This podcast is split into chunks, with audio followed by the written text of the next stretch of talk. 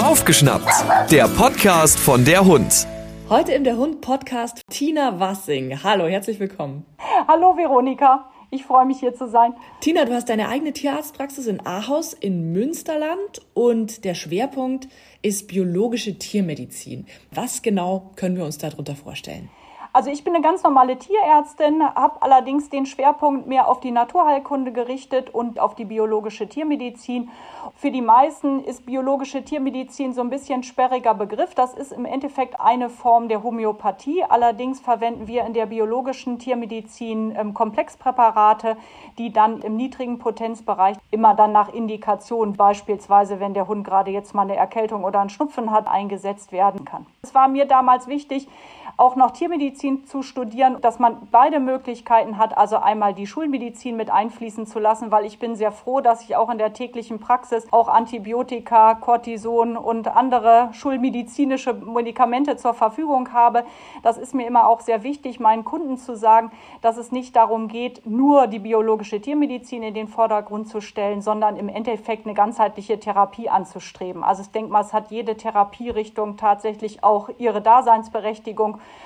Und neben der klassischen Schulmedizin ähm, haben wir aber mit der biologischen Tiermedizin noch eine sehr schöne Ergänzung, äh, ob jetzt als alleinige Therapie oder eben halt als Ergänzung. Was sind für dich so die Vor- und Nachteile? Weder das eine noch das andere sollte man als Nachteil bezeichnen. Wenn wir eine klassische Medizin als Schulmedizin anwenden, geht es ja vor allen Dingen darum, dass wir Symptome behandeln. Also der Hund hat Fieber, wir geben was Fiebersenkendes, der Hund hat Husten, wir geben irgendwas Sekretolytisches, also dass sich das Sekret besser löst oder etwas Husten Hustenstillendes. Der Hund hat Schmerzen, wir geben ein Schmerzmittel. Bei der biologischen Tiermedizin geht es wirklich auch mehr darum, eine tatsächliche Heilung dann nochmal mit anzustreben. Und deswegen ergänzt sich das so schön, dass man sagen kann, okay, wir haben jetzt gerade einen akuten Infekt, der ist ausgelöst durch ein Bakterium, deswegen geben wir gezielt ein Antibiotikum, aber gleichzeitig machen wir mit Engestol beispielsweise dann auch noch mal was, dass wir das Immunsystem stärken und deswegen ergänzt sich das so schön. Wir wollen heute ein bisschen über den Fellwechsel reden und auch das Immunsystem, das sehr viel damit zu tun hat. Wie denn genau? Wie hängt das zusammen? Fellwechsel und Immunsystem? Hm, genau, Fellwechsel und Immunsystem hängt im Endeffekt schon alleine dadurch zusammen, dass der Hund, wenn er denn dann in den Fellwechsel kommt, ja auch tatsächlich Hochleistung vollbringen muss. Mhm. Und das Problem äh, gerade beim Fellwechsel ist, dass der Fellwechsel dann beginnt, wenn wir es noch gar nicht so richtig mit auf dem Schirm haben. Sprich, man sieht es auch noch gar nicht so richtig, weil eigentlich nehmen wir den Fellwechsel ja vor allen Dingen dann erst wahr, wenn wir entsprechend viele Haare auch irgendwie auf dem Teppich ja. oder auf den Fliesen liegen haben. kennen wir alle. genau, kennen wir alle. Und wer es nicht kennt, hat keinen Hund oder irgendwie nicht haarenden Pudel. Ähm, die neuen Haare müssen produziert werden und dafür braucht der Hund erstmal viel mehr Eiweiß, also ne, zum Beispiel auch durch die Nahrung, weil einfach die Haare zum größten Teil aus Eiweiß bestehen und wenn neue produziert werden müssen, muss das natürlich dann auch bereitgestellt werden. Die zweite Sache ist natürlich auch, dass wenn der Hund mit dem Fellwechsel beschäftigt ist und der Organismus dementsprechend auf Hochtouren läuft, dann muss an anderer Stelle einfach müssen Abstriche gemacht werden. Und das ist dann tatsächlich häufig einfach auch das Immunsystem, das dann darunter so ein bisschen leidet. Das kennen wir von uns selber auch, wenn das so in die Erkältungszeit reingeht und mal warm, mal kalt, mal mit Regen, mal ohne Regen dann fangen wir uns auch schon mal eher eine Erkältung ein und das geht unseren Haustieren genauso wie uns auch. Das heißt, Fellwechsel heißt auch immer für den Hundehalter Immunsystem stärken? Was können wir tun? Ich denke mal, es macht immer noch mal Sinn, sich mal ein paar Gedanken zu machen, woraus besteht überhaupt das Immunsystem. Wir haben eigentlich drei große Säulen, die unser Immunsystem ausmachen. Das einmal ist quasi die anatomische Barriere. Dazu gehören natürlich die Haare, dazu gehört aber auch die Haut, die Schleimhaut, Nasenhaare beispielsweise, das Flimmerepithel, das wir in den Atemwegen haben, aber auch wenn wir uns den Magen-Darm-Trakt angucken, dann eben halt die Magensäure und das Immunsystem, das wir dann tatsächlich auch im Darm dann vorfinden. Mhm. Und das können wir natürlich direkt dadurch beeinflussen, dass wir sagen, okay, der Hund bekommt ein gesundes Futter, das eben halt auch entsprechend auf seine Bedürfnisse abgestimmt ist. Wir sorgen dafür, dass wir unsere Hunde entsprechend gut bewegen, äh, nicht zu viel, nicht zu wenig. Ähm, geht nicht darum, dass es auch immer so die Geschichte ist, ärgert mich immer, wenn ich die Hunde am Fahrrad bei Hitze irgendwie mitrennen sehe, dann haben die zwar viel Bewegung, aber das ist dann im Endeffekt nicht unbedingt immer die gesunde Bewegung, die wir dann tatsächlich haben wollen. Also auch da geht es natürlich darum, möglichst in guter Luft und alters- und konditionsmäßig abgestimmt. Und auch immer noch mal ein großes Thema ist die gute Haltung dass wir unsere Hunde genauso halten, wie wir es uns auch wünschen, dass wir nicht zu Hause rauchen, dass wir dafür sorgen, dass die ähm, Haltung möglichst pilz- und staubfrei sein sollte. Und gerade wenn wir schon wissen, dass der Hund ein Problem beispielsweise im allergischen Bereich hat, dass wir dann natürlich auch möglichst verhindern, dass wer weiß was an Milben oder anderen Allergen die Atemwege mitreizen. Das ist spannend. Also das heißt, die Atemwege tragen auch zum Immunsystem bei und tragen dazu dann auch zum Fellwechsel bei? Die Verbindung musst du mir nochmal erklären. so ein bisschen indirekt. Mit Sicherheit ist es natürlich so, kann man sich ähm, auch so von sich selber dann vorstellen, wenn alles so zusammenkommt, also viel Staub, äh, schlechte Luft äh, oder wenig Sauerstoff, viel in der Bude hocken und sich wenig bewegen können, nur ungesundes Fastfood, um das jetzt mal auf den Menschen zu beziehen, mhm. dann sind wir anfälliger für irgendwelche Infekte und das geht den Tieren genauso. Das hängt dann zwar nur indirekt mit dem Fellwechsel zusammen, aber wie gesagt, bereits schon erwähnt, dass dadurch, dass einfach vermehrt ja auch nicht nur Proteine während des Fellwechsels benötigt werden, sondern auch ähm, Spurenelemente wie Zink und Kupfer und natürlich auch Vitamine, spielt da natürlich auch Haltung und Fütterung eine große Rolle. Und dann kommen wir auf die zweite Säule, das ist die natürliche Abwehr und das spielt sich dann schon im Körper direkt ab. Und zwar hat der Organismus für irgendwelche Eindringlinge, ob das jetzt Bakterien oder Viren sind oder andere Schadstoffe, sogenannte Fresszellen, die ihm dann das machen, was der Name schon so ein bisschen suggeriert, nämlich alles das, was fremd ist, das fressen die dann. Und da greifen wir dann auch wirklich darauf ein, was können wir als Besitzer zusätzlich noch machen, um das Immunsystem zu stärken, weil da geht es dann wirklich dahin, dass wir sagen, wir können mit äh, Kräutern beispielsweise wie Echinacea, ne, das kennen die meisten dann in dem Zusammenhang, wir können auch mit Medikamenten der biologischen Tiermedizin wie mit Engestol, Atosvet dann tatsächlich direkt auch was für eine verbesserte Immunabwehr tun. Genau.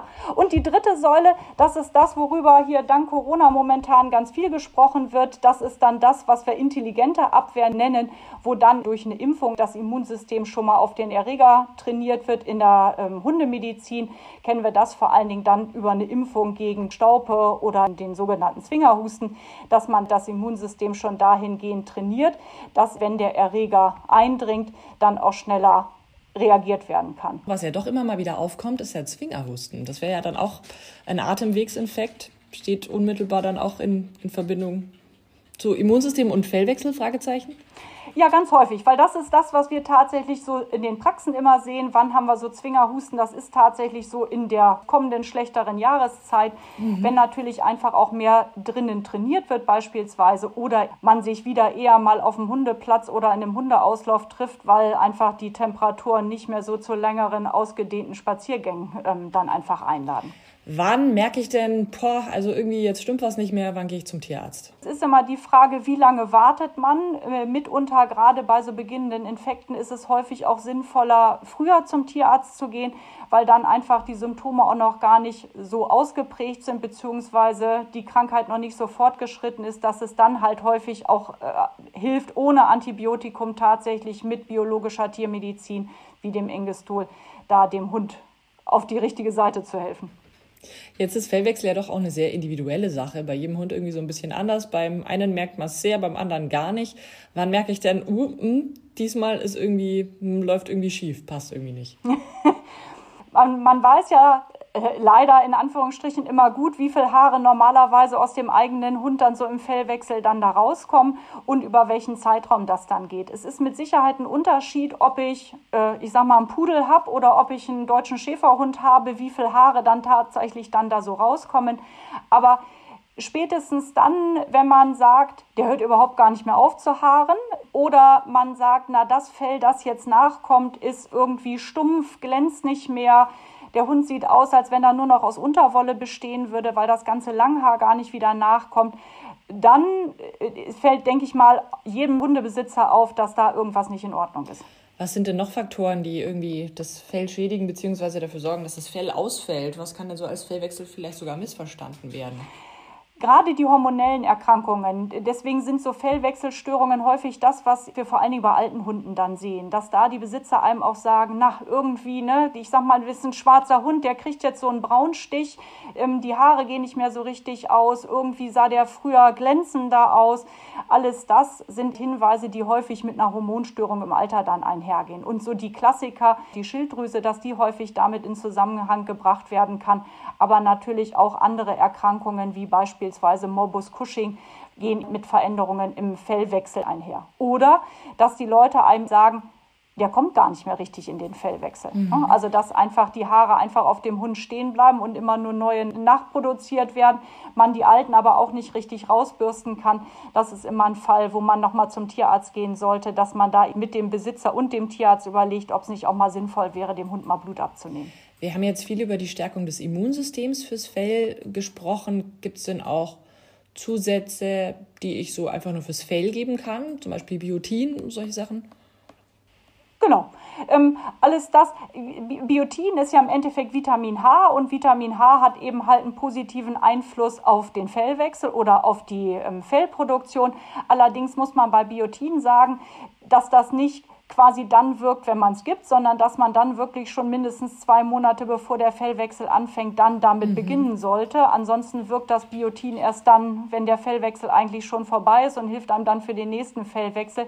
Das muss man halt bei solchen Sachen dann einfach mit bedenken. Woher weiß eigentlich der Körper, dass es jetzt Zeit für einen Fellwechsel ist? Ist es das Licht? Sind es die Temperaturen oder? Ja, nicht an der Temperatur, dann hätten wir bei vielen äh, Heimtieren gar keinen Fellwechsel in dem Sinne, sondern der Fellwechsel ist tatsächlich abhängig davon, wie dem, das Tageslicht ist.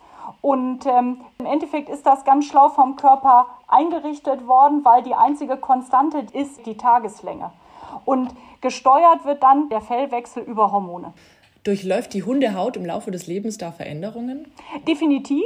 Wir haben halt zwei Hormone, die da mit eine Rolle spielen. Das ist, ich nenne es jetzt, muss jetzt, ne, klingt auch gleich viel wichtiger, wenn ich das noch mit erwähne.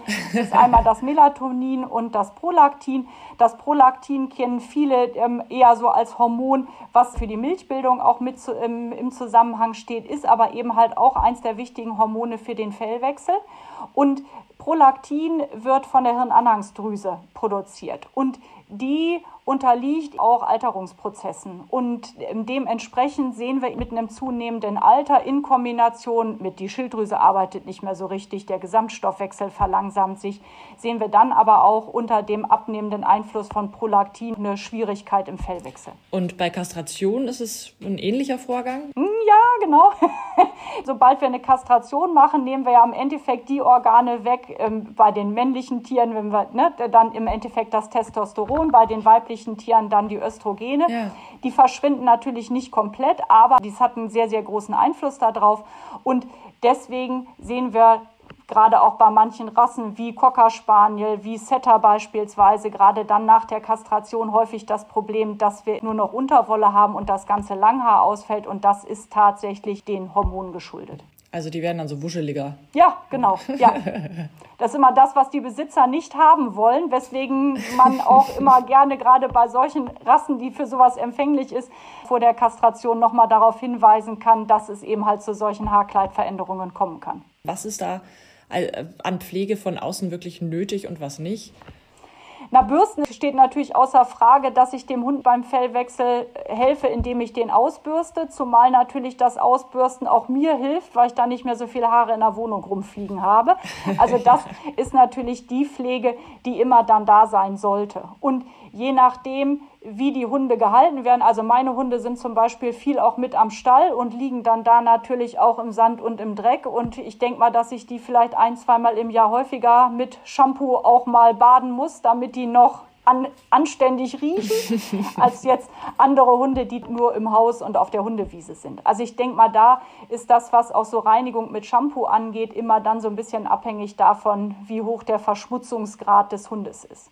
Und es ist halt so, dass man einfach bedenken muss, dass sobald ich mit Shampoo an den Hund rangehe, zerstören wir natürlich auch den Schutzmechanismus ähm, auf der Haut, der über dann Talgproduktion, die Bakterien, die da angesiedelt sind, die natürlich auch wiederum die Haut und damit auch wiederum das Immunsystem dann vor Infekten schützen. Was hast du für Hunde? Ähm, ich habe Windhunde. Und zwar einen Deerhound und einen Galgo-Podenco-Mischling. Cool. Und wie machst du es bei denen? Also die haben wahrscheinlich, haben die arg Fellwechsel? Ja, also der Deerhound, der ist da sehr, sehr wenig pflegeintensiv, mhm. weil die hart zwar auch so ein bisschen vor sich hin, aber dadurch, dass die ja so ein rauhaariges Fell hat, rottet sich das mehr so zu so Wollmäusen zusammen, die man dann unterm Sofa findet. und der Galgo Podenco, der hat natürlich ganzjährig. Das sind ja auch Rassen, die einfach auch nicht wirklich Unterwolle produzieren, weil sie es in Spanien natürlich auch nicht so gebraucht hätten.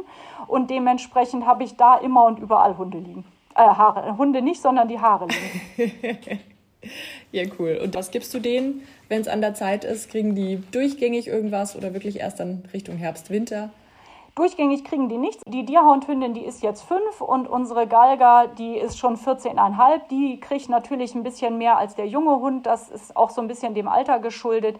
Das, was die immer kriegen, ist dann, dass ich so August, also sprich jetzt dann damit anfangen, mal über vier Wochen so eine Engestolkur zu machen. Ähm, kriegen die in Tablettenform morgens und abends dann äh, verabreicht. Das funktioniert sehr gut. Äh, seitdem habe ich auch keinen Atemwegsinfekt in irgendeiner Weise mehr bei meinen eigenen Hunden gehabt. Und das, obwohl die ja viel Kontakt mit anderen Hunden haben.